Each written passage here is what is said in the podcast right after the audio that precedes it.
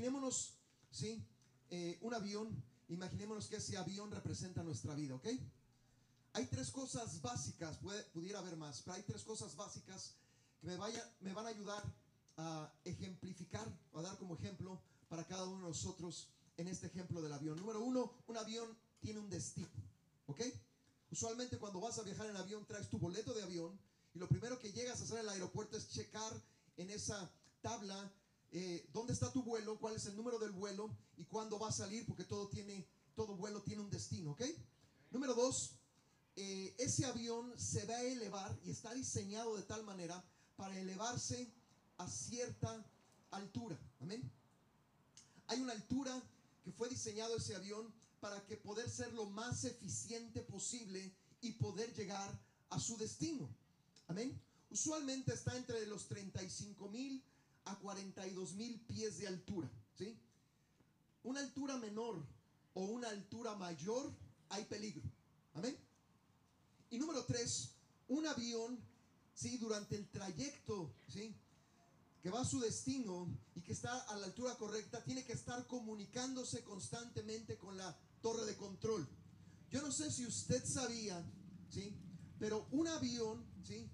Cuando sale del aeropuerto, tiene trazada la ruta, pero si no tuviera comunicación con la torre de control, porque a veces esa ruta cambia unos pocos metros, ¿sí? Y en la altura también puede cambiar. Si un avión no tuviera comunicación con la torre de control, lo más seguro es que atravesaría por diferentes dificultades para llegar al destino. Amén. Vuelvo a repetir. Número uno, todo avión tiene un destino. Amén. Número dos, ese avión tiene que volar a cierta altura. Esa altura óptima ha sido diseñada. Y número tres, ese avión tiene que estar en constante comunicación con la torre de control. ¿Todos entendemos esos tres principios?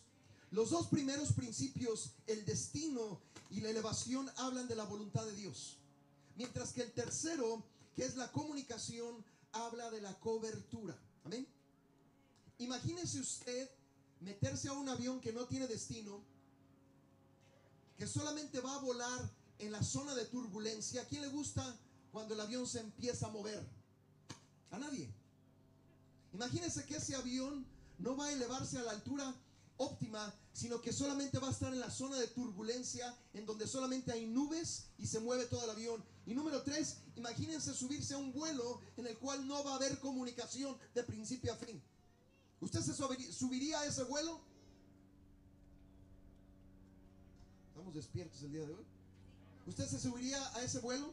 Yo sé que para algunos tiene que tomar varias pastillas para subirse a un avión porque le da miedo. ¿Sí? Pero voy a decir una cosa, el viajar en avión es una de las formas más eficientes y seguras que hay de, viajar el día de hoy. Es más, mucho más eficiente que el automóvil, mucho más eficiente que el tren, etcétera, etcétera. Amén. Se dice que hay alrededor de 5 mil aviones todos los días volando alrededor del mundo. 5 mil aviones. Amén. Y la, y la verdad es que los accidentes que hay son relativamente, sumamente pocos en comparación a todos los vuelos que se hacen. Amén. Ahora, Voy a traducirlo a la vida cristiana. Imagínate un cristiano sin destino, un cristiano sin elevarse a la altura correcta y un cristiano sin comunicación con la torre de control que es Dios. ¿A dónde va a llegar ese cristiano? A ningún lado, ¿ah? ¿Usted está de acuerdo conmigo? Muchos cristianos caminan la vida cristiana así, sin destino, ¿sí? Sin una elevación. Y número tres, sin comunicación, amén. Quiero empezar con la comunicación, que es la última. ¿Sí vamos bien? Mucha gente no entiende lo que es una cobertura. Y te voy a decir una cosa. Es algo muy importante para nuestras vidas espirituales. ¿Qué es una cobertura? Voltea a ver el techo. Si tenemos un techo. Sí, que es esta lona café. ¿Por qué todos nosotros nos localizamos en esta cobertura? Algunos de mis hermanos han decidido la cobertura de los árboles, otros de mis hermanos han decidido la cobertura de la sombra de ese trailer, ¿verdad? ¿Por qué estamos sobre esa cobertura? Porque nos protege. La cobertura te protege. Amén. ¿Podríamos estar sin cobertura en este lugar? Sí. Pero todos saldríamos del color del pavimento, ¿verdad? Imagínense, llevamos más de un mes, sí, llevamos más de un mes, ¿verdad? Aquí afuera, y que no tuviéramos cobertura. No estaríamos tostados, sino lo que le sigue, ¿verdad? Imagínense si lloviera, yo sé que a los hermanos les llovió la semana pasada, pero la lluvia no venía de arriba, sino venía de abajo. Sí, ya pagamos los sprinkles, no se espanten. A lo mejor ya tiene usted el pie en el sprinkle y que no vaya a salir el agua, que no vaya a salir el agua. Amén. La cobertura es muy importante porque la cobertura nos protege. Amén. Ahora mucha gente no entiende la cobertura y lo voy a tratar de explicar lo más sencillo posible. 1 Corintios capítulo 2, verso al 11 al 12 nos dice que hay tres fuentes espirituales. 1 Corintios capítulo 2, versos 11 y 12. Amén. Dice la Biblia que hay tres fuentes espirituales. Número uno, el Espíritu de Dios. Amén. Por eso tenemos al Espíritu Santo. Número dos, el Espíritu del mundo. Y número tres, el Espíritu que cada uno de nosotros tenemos. Amén. Primera de Corintios, capítulo 2, versos 11 y 12. No lo voy a leer porque si no lo voy a acabar. El Espíritu de Dios, el Espíritu del mundo y el Espíritu del hombre. Amén. La cobertura empieza cuando tú y yo empezamos a hacerle caso al Espíritu Santo. Ahí empieza todo. La cobertura que Dios quiere que tú y yo tengamos es la cubierta de su Santo Espíritu. Amén. El Espíritu Santo es una persona, no solamente es una fuerza, es una persona. Amén. ¿Sí? El Espíritu Santo tiene fuerza, pero el Espíritu Santo es una persona. Amén. El Espíritu Santo desea caminar con nosotros. Repita conmigo, el Espíritu Santo desea caminar con nosotros. Pero solamente el Espíritu Santo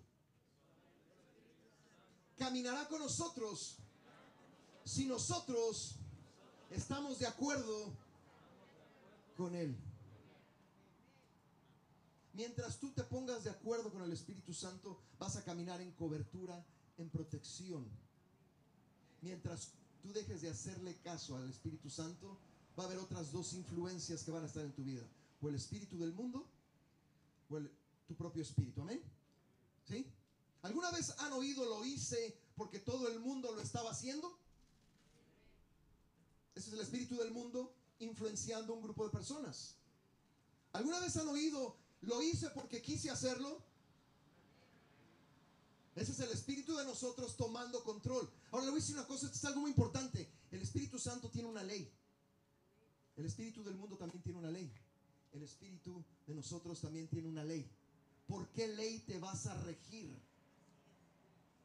¿Por la ley del Espíritu Santo? Entonces tienes que empezar con los diez mandamientos. ¿Sí? Muchos, muchos cristianos en, los Estados Unidos no cumplen con el cuarto mandamiento. Investíguelo en su casa. ¿Sí? Mientras tú no te pongas de acuerdo con el Espíritu Santo, tu ley la ley del mundo van a regir tu vida. Por lo tanto, vas a estar sobre esa cobertura, pero no es la cobertura que Dios desea. ¿Vamos bien? Tu avión se tiene que comunicar con alguna torre de control. Pero esa torre de control puede ser el Espíritu Santo o puede ser tú mismo o puede ser el Espíritu del mundo. Amén. Mientras estés bajo la cobertura del Espíritu Santo, el Espíritu Santo te va a proteger. Amén. ¿Quién, desea ser protegido? Yo deseo ser protegido. Amén. Necesitamos esa protección. Necesitamos esa cubierta. ¿Vamos bien? Isaías 25 y Isaías 30. Amén. Y voy a leer Isaías 30. ¿Sí? En el verso 1 dice, hay de los hijos que se apartan, dice Jehová, para tomar consejo, y no de mí, para cobijarse con cubierta, y no de mi espíritu. Lo dice claramente Isaías. A usted está diciendo eso de la cobertura, el pastor lo está inventando. No, es bíblico. Amén. Isaías 30, ¿sí? Verso 1, hay de los hijos que se apartan. Cuando habla de los hijos, está hablando de nosotros, porque somos hijos de Dios. Amén. Hay de los hijos que se apartan, que se salen de la cubierta para tomar consejo. Es algo muy importante. No solamente hay una ley espiritual, sino de esa ley viene el consejo espiritual que tú y yo necesitamos. Amén. Alguna vez lo he dicho, ¿sí? Si tú tienes problemas en tu matrimonio, No vas a pedir consejo de otro matrimonio que está en problemas. Ahora, mucha gente lo hace porque eso es lo que quiere oír. Amén. Si tú realmente, sí, tienes problemas en tu matrimonio, vas a buscar a un matrimonio en la cobertura de Dios, sí, que no es perfecto, pero que está funcionando el matrimonio. Por, por ejemplo, se lo decía la semana pasada, si el cristianismo no funciona en mi familia, pues no va a funcionar en la iglesia. Lore, Juan Pablo y yo podemos venir, ¿sí? A, todos sonrientes y lavaditos la boca y bien peinaditos, ¿verdad? Pero si nos agarramos del chongo toda la semana, tarde o temprano se va a notar. Dice la Biblia que como líderes, como pastores, tenemos que ser ejemplo de la Grey. Si yo no soy ejemplo de la Grey, pues mejor me retiro un tiempo, ¿sí? Arreglo mi situación familiar y después me integro porque tengo un llamado, ¿me, explico? Podemos fingir, pero el fingimiento va a llegar hasta un momento, amén. Le voy a decir una cosa, necesitamos entender que la cobertura nos protege, la cobertura es una ley, pero también va a traer el consejo que necesitamos. Hay tres, si ustedes van a su, eso lo pueden hacer en su casa, hay tres uh, eh, versos en Proverbios, amén, y ahorita los voy a decir, ¿sí? En donde habla de la multitud de consejos o la multitud de consejeros, amén. Proverbios 11, 14, Proverbios 15, 22, Proverbios 24, 6. Creo que es la única parte en la Biblia, ¿sí? Al menos cuando estuve estudiando, donde dice la multitud de consejeros. No dice uno o dos consejos, sino una multitud. Amén. Le voy a decir cuál es el beneficio de recibir una multitud de consejeros o de consejos que vienen de parte de Dios. Amén. Proverbios 11, 11, 14 dice que en esa multitud de consejeros hay seguridad. Número uno. Proverbios 15, 22 dice que nuestros pensamientos se afirman. Proverbios 24, 6 dice que está la victoria. Amén. Vuelvo a repetir. Proverbios 11, 14 en la multitud de consejos hay seguridad. Proverbios 15, 22, en la multitud de consejos los pensamientos se afirman. Proverbios 24, 6, en la multitud de consejos está la victoria. ¿Quién quiere tener victoria? Eso viene, ¿sí? En, esta área de la vida por la multitud de consejos. Amén. ¿A quién le gusta pedir consejo? A decir una cosa, casi a nadie. Parte de la cobertura es pedir consejo. A decir una cosa, un problema grande que tenemos los hombres, levante la mano todos los hombres aquí, es que no pedimos consejo. Somos muy orgullosos. Repita conmigo, hombre, soy muy orgulloso y necesito aprender.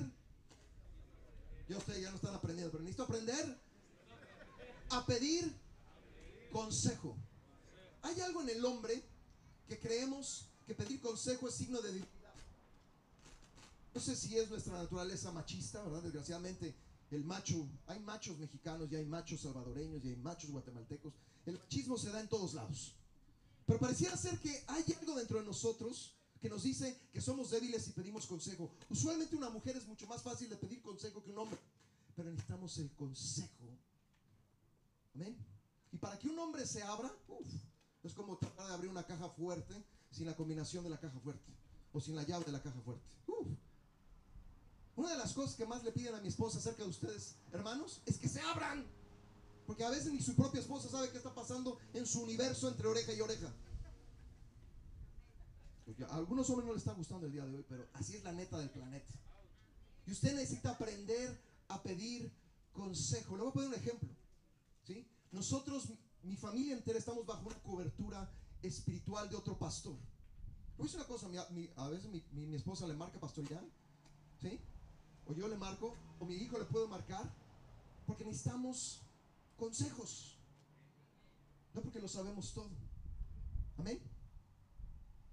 Y tenemos la libertad de hacerlo, sí. Y muchas veces hemos recibido cosas buenas, pero también muchas veces hemos recibido regaños, ¿no es así, Lore? Pastor Bailey, yo me acuerdo. Me acuerdo que al principio del ministerio, cuando había problemas en la iglesia, y eso era en esos años casi siempre. A veces agarrábamos el carro y nos íbamos a pedir consejo. A mí no me gusta hablar por teléfono, prefiero ver a la gente cara a cara.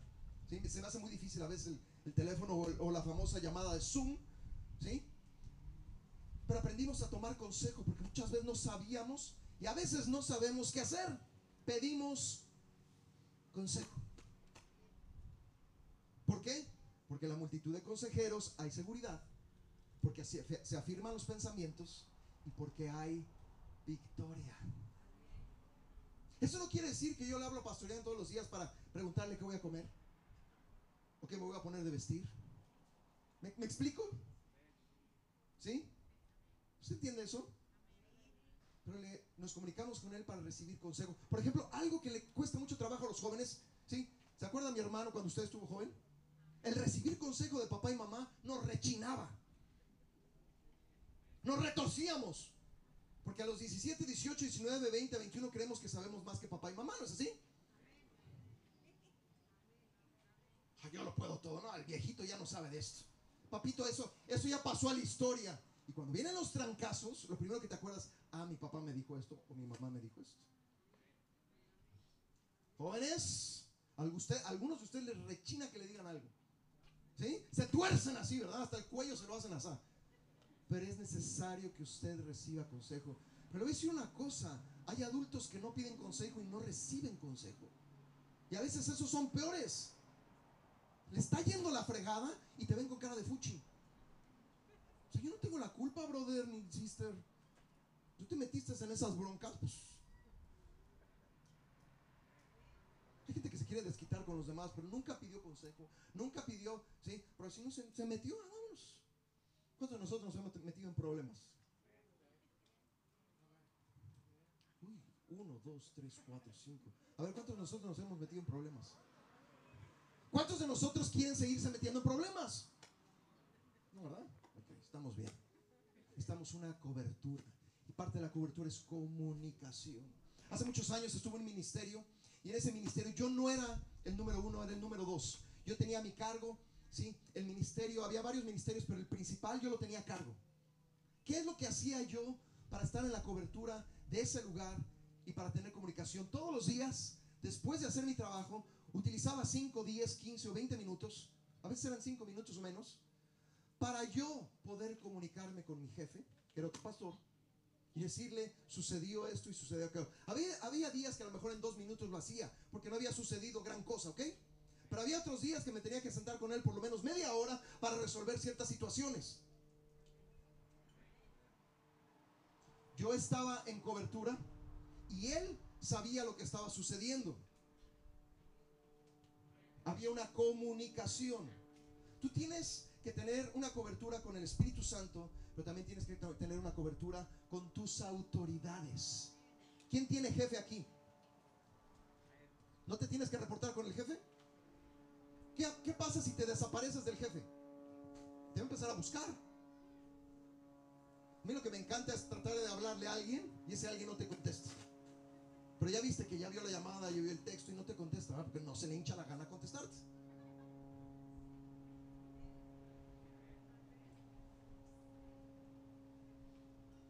Le voy a decir una cosa, para que la cobertura funcione no solamente es con Dios a través de su Santo Espíritu, sino también es con nuestras autoridades.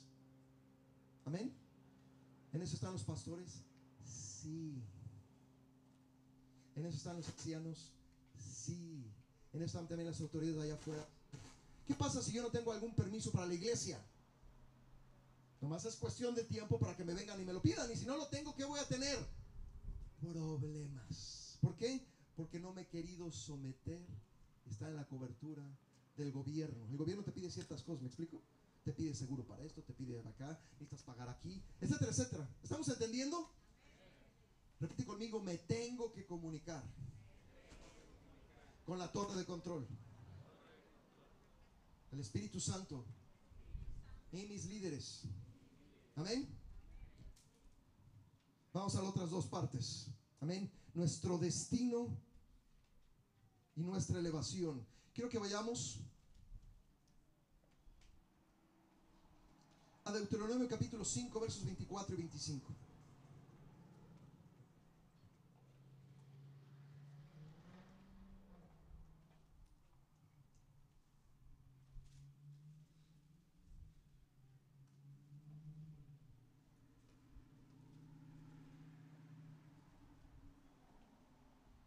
Deuteronomio, eh, perdón, Deuteronomio capítulo 5, versos 24 y 25. He aquí que Jehová nuestro Dios nos ha mostrado su gloria y su grandeza y hemos oído su voz en medio del fuego. Hoy hemos visto que Jehová habla al hombre y este aún vive. Ahora pues, ¿por qué vamos a morir? Porque este gran fuego nos consumirá. Si oyéremos otra vez la voz de Jehová nuestro Dios, moriremos. Este pasaje fue dado cuando el pueblo de Israel iba en el desierto rumbo a la tierra prometida. Amén. Y en el monte Sinaí oyeron la voz de Dios. Amén. Si tú quieres hacer la voluntad de Dios, lo primero que tienes que hacer es aprender a oír la voz de Dios. Amén. Pero la voz de Dios tiene dos consecuencias. Número uno, vivir y morir. ¿Se acuerda lo que predicó René hace 15 días? Morir para vivir y vivir para morir. Cuando Dios habla, tienen que pasar esas dos cosas. Amén. ¿Quién ha tenido sueños alguna vez? ¿Quién ha tenido planes alguna vez? ¿Quién ha tenido ciertas cosas que quiere hacer? Creo que la mayoría. Es rara la persona que dice, no tengo planes, no tengo sueños, no quiero hacer nada. Entonces, los hay, yo sé, pero son raros, ¿ok? Amén. Pero cuando venimos al Señor, tenemos que entender que no todos esos planes, sueños, eh, cosas, son su voluntad. Yo tuve que aprender a la mala, yo me equivoqué muchas veces, hasta los 28 años de edad cuando llegamos al Instituto Bíblico. Y ahí fue donde aprendí a oír la voz de Dios y morí y viví. Aquí tuve que morir a mis propios planes, a mis propios deseos, a mis propias cosas y entonces vivir para los planes y los propósitos de Dios. Se oye muy fácil, pero no fue nada fácil. Amén. Porque cuando has soñado, has planeado y has tratado de hacer tus propios sueños y no te salen, te sientes frustrado. Sientes, pero ¿por qué Dios? Pero nunca le preguntaste al Señor su voluntad. Amén. Pero cuando finalmente entiendes que no todos los planes, no todos los sueños, no todos los propósitos, no estoy diciendo que todo, pero no todos, ¿ok? Tienen que ser puestos a los pies del Señor. Amén para que entonces Dios te pueda revelar cuál es tu destino. Amén. Mucha gente no entiende su destino, no sabe su destino, porque no ha querido rendir su voluntad a Dios. Hombre que me escuchas, mujer que me escuchas, joven que me escuchas, una de las primeras cosas que tienes que entender es que los planes y los propósitos de Dios van a ser siempre mucho mejores que tus propios planes y propósitos. Yo me acuerdo que cuando era joven, yo pensaba, ¿sí? Que lo que yo soñaba y deseaba era lo mejor para mí. Y estoy seguro que muchos jóvenes lo creen. Pero yo conozco a alguien que es mejor, ¿sí? Tiene muchos mejores planes y muchos mejores propósitos. Y aunque no los veas inmediatamente, eso es la voluntad de Dios. Porque dice la Biblia que la voluntad de Dios es buena, es agradable, pero es perfecta, lo dice Romanos. Amén. Eso no lo puedo hacer yo por ti, tú tienes que hacerlo tú solo. ¿Cuál es tu destino? Si yo te preguntara cuál es tu destino el día de hoy, ¿tú sabrías responderme? Mi destino es incierto, pastor. Todavía no tengo claro mi destino. Le voy a decir una cosa. Si tomamos el ejemplo de Abraham, Abraham tenía un destino claro desde un principio. Tenía que hacer dos cosas. Número uno, dejar todo lo que tenía, tenía que morir. Amén. Esa es la parte que tenía que morir. Pero hacerlo una gran nación, ese era su destino. Hacerlo una gran nación que iba a ser bendición para todas las naciones. Ese era su destino. ¿Cómo iba a llegar a ese destino? Todavía no sabía. Amén. Necesitaba seguirse comunicando con la torre de control para llegar al destino. Pero muchos cristianos el día de hoy no tienen un destino porque no le han preguntado a Dios cuál es mi destino. Es que yo quisiera, pastor, no es lo que yo quiero, es lo que Él quiere. ¿Por qué? Porque es lo que Él tiene para nosotros. Amén. Yo creo con todo mi corazón, después de muchos años de seguir al Señor, que Él tiene y sigue teniendo lo mejor para mí. Amén. Pero cada vez que habla algo tiene que morir y también tengo que vivir. El Señor le preguntó a sus discípulos, ¿y ustedes se quieren ir? Y Pedro le respondió, ¿a dónde iremos si solamente tú tienes palabras de vida eterna. Si ustedes leen Juan capítulo 6, se van a encontrar que muchos de sus discípulos dejaron de seguirlo porque se ofendieron. ¿Alguna vez usted se ha ofendido? Uh, Nomás mi hermana Esther y dos, tres hermanos por acá. Nos ofendemos cuando rechazamos lo que Dios quiere hacer en nosotros. Nos ponemos chipiles, ¿verdad? Ah, que no me vuelva a decir Dios lo mismo, ¿verdad? Amén. Necesitamos saber nuestro destino. Si tú eres un cristiano como un avión sin destino, no vas a llegar a ningún lado. Amén. Número dos. Le decía la semana pasada, la voluntad de Dios siempre tendrá como fruto cosas buenas, pero no todas las cosas buenas son o constituyen la voluntad de Dios. Amén. Vamos a volver a repetir. La voluntad de Dios, repita conmigo, la voluntad de Dios siempre traerá cosas buenas, pero no todas las cosas buenas son la voluntad de Dios. Muchos cristianos lo que hacen es no hacer lo que Dios le está pidiendo, sino sustituirlo por otra cosa que sí están dispuestos a hacer. ¿Alguna vez usted ha jugado ese juego con Dios? Yo sí lo he jugado varias veces y siempre he salido perdiendo. Mira Dios, tú me estás pidiendo esto, pero yo te voy a hacer aquello. Mira, tú estás tocando esta área, pero esa área no la debes de tocar. Vamos para esta área. En esta área sí estoy dispuesto. Y tratamos de hacer un trueque, pero con Dios no sirven los trueques. Amén. Eso es lo que le llama la Biblia nuestra propia justicia.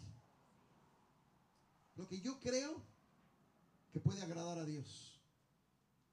Pero dice la Biblia que nuestra propia justicia son como trapos de inmundicia. ¿Alguna vez usted ha tenido un trapo así, este viejo, viejo, viejo, sucio, sucio, sucio? Oloroso, oloroso, oloroso. Amén. Esas, eso representa a veces sus buenas ideas, mi hermano, que han sustituido la voluntad del Señor. Algunas religiones te dicen, haz buenas obras, pero que provengan de ti, y entonces Dios te va a poner una palomita. Dios te dice, si esas obras no provienen de mi voluntad, no son una palomita, sino son un trapo viejo, sucio, maloliente.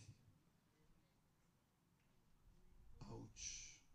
¿Para que necesitamos comunicación con la torre de control? Amén. Le voy a decir una cosa, hay muchas predicaciones hablando de la elevación. Si solamente el avión fuera en las nubes y con la turbulencia, sería un viaje muy desagradable, ¿no es así? No ves absolutamente nada y todo se mueve por todos lados. Muchos cristianos en esa altura van. Es más, hay predicaciones que solamente apuntan a esa altura. Dios te quiere elevar. Pero dice una cosa, cuando un avión despeja, despega, perdón, máximo entre 10 y 15 minutos tiene que estar a la altura que fue diseñado para poder tener un viaje agradable. Casi por lo general, los despegues y los aterrizajes son las, son las partes del, del viaje más peligrosas usualmente. ¿Ok? El avión tiene de 10 a 15 minutos para llegar a la altura correcta para tener un viaje placentero. Amén. Donde las nubes y la turbulencia está abajo. Amén. No estoy diciendo que a esa altura no va a haber turbulencia, pero va a haber mucho menos turbulencia. Mucho, mucho, mucho menos. Amén. Hay muchos cristianos, ¿sí? Que despegaron hace un tiempo, pero que siguen en las nubes. ¿Sí? Y el avión se mueve de aquí para allá, de allá para acá, y no ven absolutamente nada. ¿Amén? Porque no han muerto para vivir y que porque no han vivido para morir. Y número dos, porque han reemplazado sus propias obras por las obras de Dios. Muchas veces lo decimos cuando venimos aquí. Deje sus cargas, mi hermano. Deje sus preocupaciones, pero usted sigue metido en eso. ¿No dice la Biblia que despojémonos de todo peso y del pecado que nos hace y corramos con paciencia la carrera que tenemos por delante? Pero usted nunca pasa de la altura de la turbulencia y él no ve ni jota. Porque siempre anda cargado, cargado. Y así le gusta andar. Algunos traen un backpack y otros traen una bolsa de esas negras de basura y la siguen cargando. Y la siguen cargando. Usted me está entendiendo, ¿verdad? Pues por más que usted le eche ganas, no va a poder ir a la altura. va a salir igual que como usted entró, porque llegó con esas cargas y se fue con esas cargas. ¿Me explico? Un corredor tiene que correr lo más ligero posible. ¿Qué tan ligero tú estás corriendo? Yo te voy a decir una cosa. Si tú realmente obedecieras al Señor, una de las cosas que Dios te quiere hacer es libre de esas cargas. Ah, no, pero tú quieres seguir cargando. ¿verdad? Por ejemplo, la persona que está amargada. No le voy a decir quién está amargado, ¿verdad? Pero yo sé que hay gente amargada. Una persona amargada es alguien que está cargando con cosas que no debería de cargar. Las lleva, ¿verdad? Hay gente tan amargada que se han convertido en hoarders de amargura. ¿Sabe lo que es un hoarder? ¿Ha visto de esos eh, programas de televisión donde la gente colecciona cosas? Ya no se puede ni entrar a la casa, ¿verdad? Porque hay tantas cosas, ¿verdad? Una persona sumamente amargada es lo que hay condición en su espiritual. Son hoarders espirituales. Y toda la, la- ¿Alguna vez han visto esos programas que van y limpian todo y la, y la persona no tienen esto, no tienen aquello, no tienen que tirar el 95% de las cosas? Usted no quiere tirar las cosas, las quiere conservar. Y ahí las trae y las trae amarrada. Nunca se va a poder elevar a lo que el Señor tiene para usted. Número tres. He oído mucho esto muchas veces, de veras, me cae gordo. Porque Dios permitió esto, entonces es su voluntad. ¿Usted ha oído ese principio? Dios permitió esto, por lo tanto, eso es su voluntad. Yo lo pondría totalmente al revés, porque, porque la voluntad de Dios la conozco, entonces dio para permitir ciertas cosas. Amén. Dios permite el hambre en la tierra. ¿Esa es su voluntad? Dios permite los grandes eh, acontecimientos. Por ejemplo, la bomba que, bueno, una bomba, ¿sí? Que explotó en Beirut, en el Líbano. ¿Vieron la noticia esta semana? ¿Dios quería que pasara eso? ¿De qué fue el error? Humano. ¿Dios lo permitió? ¿Me explico? Es absurdo pensar que todo lo que es permitido en esta tierra es su voluntad. Primero tú tienes que entender su voluntad para entonces tener un claro viaje. Dios permite muchas cosas que no son su voluntad. Amén. Si usted se empieza a fijar, no hay una receta. Yo no voy a sacar un libro el próximo año que diga receta para que usted sepa la voluntad de Dios. No existe. 20 días para que usted conozca la voluntad de Dios. 40 días para que usted se someta a la voluntad. No existe. Es algo que usted tiene que experimentar. Porque usted representa ese avión. Y usted tiene que empezar a entender si quiere volar en la turbulencia o quiere volar donde no la hay y donde ve su destino claramente. Es decisión de cada uno de nosotros. Amén. No vuelva a repetir, porque yo lo voy a ahorcar de veras. Porque fue permitido, entonces es la voluntad de Dios. Amén. Podría seguirme con esto, pero no le voy a seguir. Número cuatro.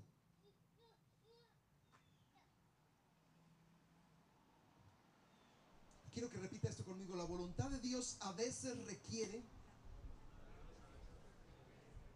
que pasemos por pruebas.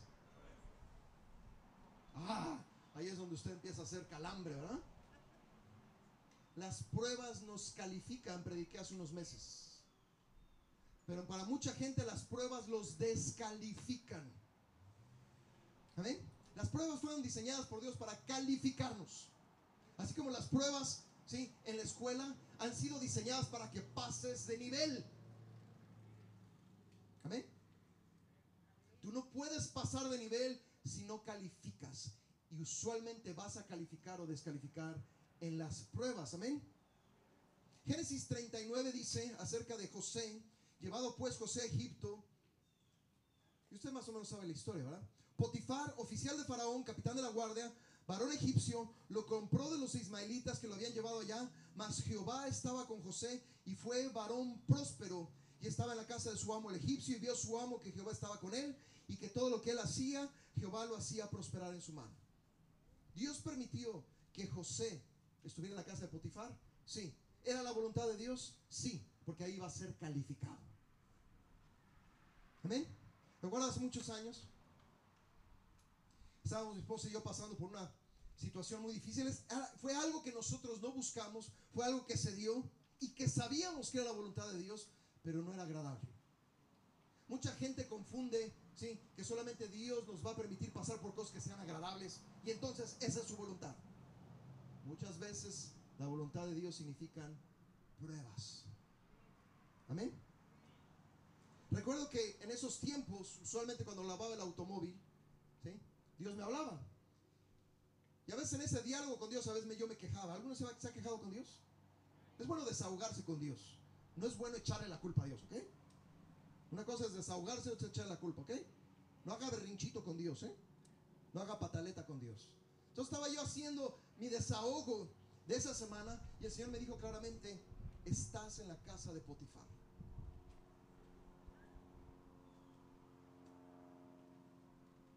Usted tiene que entender algo.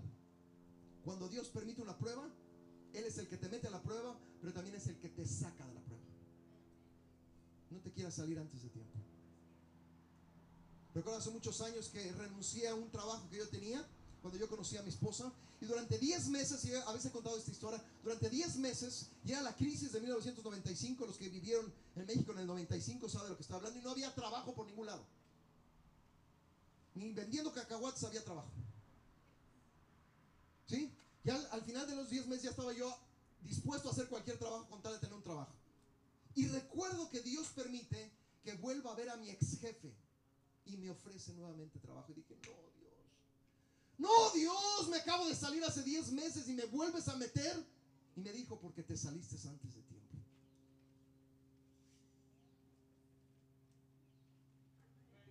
A veces nos salimos de la prueba antes. Porque casi por lo general cuando estamos en una prueba queremos salir así. Pero así, tú pido, Señor, tú pido, Señor. Tú pido, Señor, tú pido, Señor. Le voy a decir una cosa, cuando Dios me habló acerca de la casa de Potifar en el año 2005, lo recuerdo claramente. ¿Cuándo salí de la casa de Potifar? En el año 2012. Muy, poca gente hace eso. Y no me estoy dando mis, mis, mis... Fue la gracia de Dios. Porque fueron situaciones muy difíciles. Fue la gracia de Dios, pero yo sabía que si Dios me había metido, Dios me tenía que sacar. Y no podía. Lo pude haber hecho, pude haber aventado todo ese año, es más, estuve a punto de hacerlo. En esos años fueron unos años muy difíciles, 2005, 2006. Ya estaba aquí hasta el pepino de la iglesia, estaba aquí. Todo se juntó. ¿Alguna vez le ha pasado que todo se junta? Se juntan los problemas del trabajo, problemas en la iglesia. Yo tenía problemas por todos lados. Fue, ¿sí? El, el, el combo de pruebas. Usted va al McDonald's y pide el combo número uno, ¿verdad? Hamburguesas, papas y refresco, ¿verdad? Yo en ese tiempo era el combo de pruebas, ¿verdad? Y la prueba 1 y la 2 y la 3 y la 4 y la 5. Y lo más humano es querer salir lo más pronto posible. Pero nunca vas a aprender. He conocido gente que se sale, se sale, se sale, se sale y nunca aprueba. Amén. Te voy a decir una cosa, cuando calificas, entonces puedes volar constantemente en la altura que Dios tiene para tu vida. Esa, prueba, como otras pruebas más, nos han servido a mi esposa y a mí para poder seguir adelante. Humanamente, que quieres echar todo a la, basura, por supuesto que sí. Amén. Yo sé a veces la voluntad de Dios a nuestros ojos no pareciera tan buena, pero es buena, agradable, perfecta. Voy a aterrizar con este mensaje, voy a aterrizar en las cosas espirituales. Amén. Número 5, y lo acabo de repetir, no hay una receta para descubrir la voluntad de Dios. No la hay. En la Biblia hay dos ejemplos de dos personajes. Uno está en Números capítulo 1 y otro está en Primera Crónicas 21. Ustedes lo pueden leer en la casa. Números 1 y Primera Crónicas 21. En el primer caso es la vida de Moisés y en el segundo caso es la vida de David. A cada uno de ellos, Moisés y David, que fueron líderes del pueblo, hicieron un censo. Amén. ¿Usted sabe lo que es un censo? Contar personas. En el primer caso, Moisés, cuando él hizo el censo, no pasó nada. Pero cuando David hizo el censo, hubo juicio de parte de Dios. Y uno decía, ¿pero por qué? Amén. Y a veces nos comparamos con los demás. es que mi hermano Carlos le pasó así, entonces a mí me tiene que pasar así.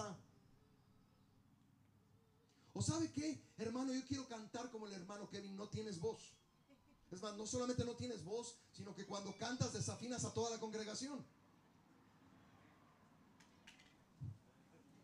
Dígame. A veces decimos, bueno, no se ha oído mi hermanito, mi hermanita. Óigase ahí en la regadera. Te voy a decir una cosa, Dios le dio un don al hermano que yo no tengo. Dios le habla de cierta manera a mi hermano y Dios me habla de otra manera a mi hermano, pero Dios sigue hablando. Es muy fácil compararnos con los demás. Es muy fácil tratar de copiar. Recuerdo que Pastor Bailey, mucha gente se paraba como Pastor Bailey, se paraba así como él se paraba. Mucha gente quería predicar como él predicaba. Mucha gente quería usar el mismo color de trajes que él usaba. Todos somos únicos. Amén. No hay una fórmula. Yo sé que hay gente que impacta nuestras vidas, esa es una cosa. Pero copiar, ¿sí? Hay gente que quiere pertenecer a una iglesia porque quiere el mismo edificio, quiere los mismos músicos, quiere la misma gente. Así no funciona.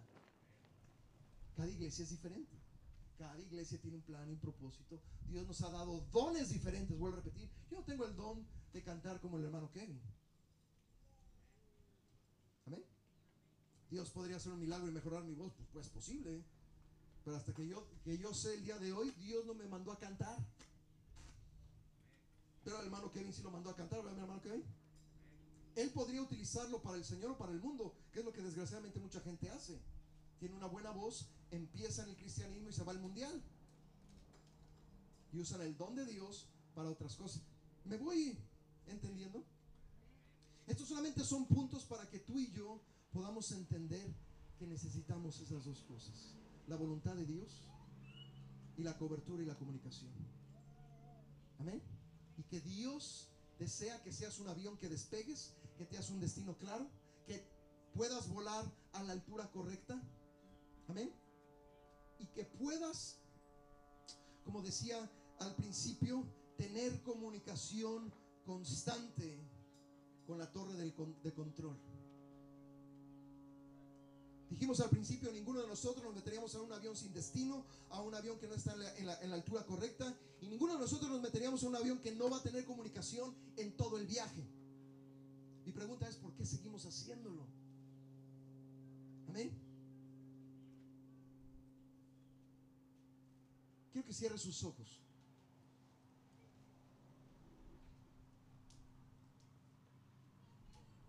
Yo sé, hay gente que se resiste.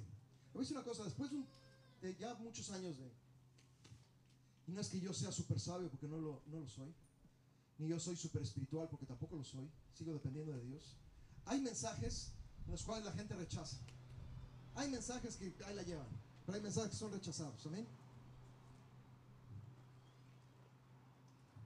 Y a veces puedes ver el rechazo de la gente cuando hay un mensaje. Si no salen ¿sí? Como cohete chillador de las sillas porque quieren guardar cordura. Yo te voy a decir una cosa, si tú estás en esa condición, estás sentado y te estás hasta retorciendo, Dios te está hablando. Porque a veces la palabra del Señor no es así, ay, suavecita. Y a veces el Señor nos acaricia y nos mima, y a veces el Señor nos consiente, pero a veces no. Nos consiente en la buena manera. Ustedes, a veces necesitamos de su amor, de su esperanza, de su consolación, amén. Pero también a veces necesitamos unos garrotazos. Le voy a decir una cosa, hay gente que está en su silla, y eso estoy seguro, que está así, que está a punto de salir, ya no quiero oír más.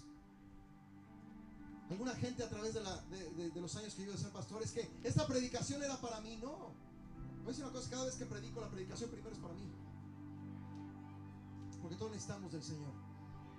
Pero te voy a decir una cosa, si tú te estás retorciendo o la mayoría de esto no, no te gustó, es porque Dios te está hablando a ti. Y tú te estás resistiendo. Es más, a mejor hasta las manitas se te empiezan a torcer, ¿verdad? Pero es necesario. Hombre que me escuchas, si tú eres de que no pides consejo para nada, tienes que empezar a pedir consejo porque si no vas a seguir cometiendo las mismas tonterías. Si tu casa no está bien, empieza con tu casa. No podemos ser ministros del Señor si primero nuestra casa no está en orden. Ahora no estoy diciendo que sea perfecta porque no hay casas perfectas, pero tiene que haber un orden. Está sonando la alarma. Para algunos de ustedes está sonando la alarma de que es ya. No es para mañana, no es para pasado mañana, es para ahora.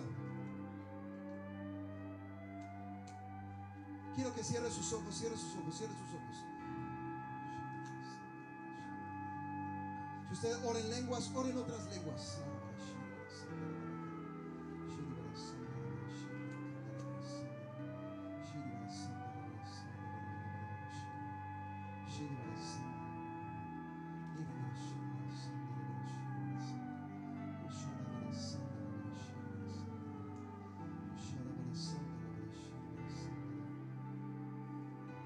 Y voy a ir solamente a estos tres puntos. Número uno, destino. Si tú no conoces tu destino, díseselo al Señor en este momento. Señor, no conozco mi destino, pero quiero conocerlo. Punto número dos, la altura. No estás volando en la altura adecuada. Solamente ves nubes y turbulencia. Dile, Señor, no quiero seguir volando a esa altura. No quiero seguir viendo nubes y turbulencia. Señor, eleva mi visión, eleva mi vida espiritual, eleva, oh Señor, mi nivel de obediencia, Padre. Y número tres, a lo mejor tienes problemas de comunicación, no te comunicas con la torre de control, no tienes comunión con el Señor durante la semana, no te comunicas con otras personas, no pides consejo. Dile, Señor, quiero dejar de hacer eso. Y quiero empezar a comunicarme contigo, Señor. Quiero empezar, Señor, a someterme a mis autoridades, sea dentro de esta iglesia y también fuera de ella. A lo mejor tienes problemas en el trabajo porque tienes falta de comunicación con otros. A lo mejor tienes problemas en tu matrimonio porque no tienes comunicación o tienes muy poca comunicación con tu esposo y tu esposa. Destino. Tú y yo tenemos que tener un destino claro. Número dos, tú y yo tenemos que volar en la altura correcta. Punto número tres, tú y yo nos tenemos que comunicar una y otra vez con la torre de control que representa a nuestro Señor a través de su Santo Espíritu, pero también representa a otras personas. En la multitud de consejeros, dice Proverbios, hay seguridad, hay victoria, se afirman los pensamientos. Sea que sea una de estas tres o sean las tres, dile al Señor, Señor, yo te necesito. Señor, yo te necesito. Yo necesito eso en mi vida, Padre. La semana pasada hablábamos de actuar, Señor. Necesitamos actuar en esto, Padre. Y te pido por cada persona, oh, Señor, que tiene cerrados sus ojos. Por cada persona, oh, Señor, que a lo mejor no le ha gustado el mensaje, pero que sabe que es para su vida y para su corazón. Te pido, Señor, que tú hagas tu obra.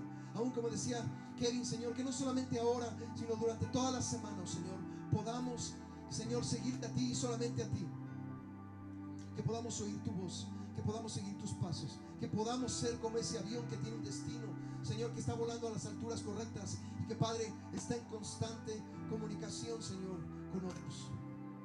Te alabamos y te bendecimos, Padre, en el precioso nombre de Cristo Jesús. Amén. ¿No será que se pusiera de pie? Vamos a alabar al Señor.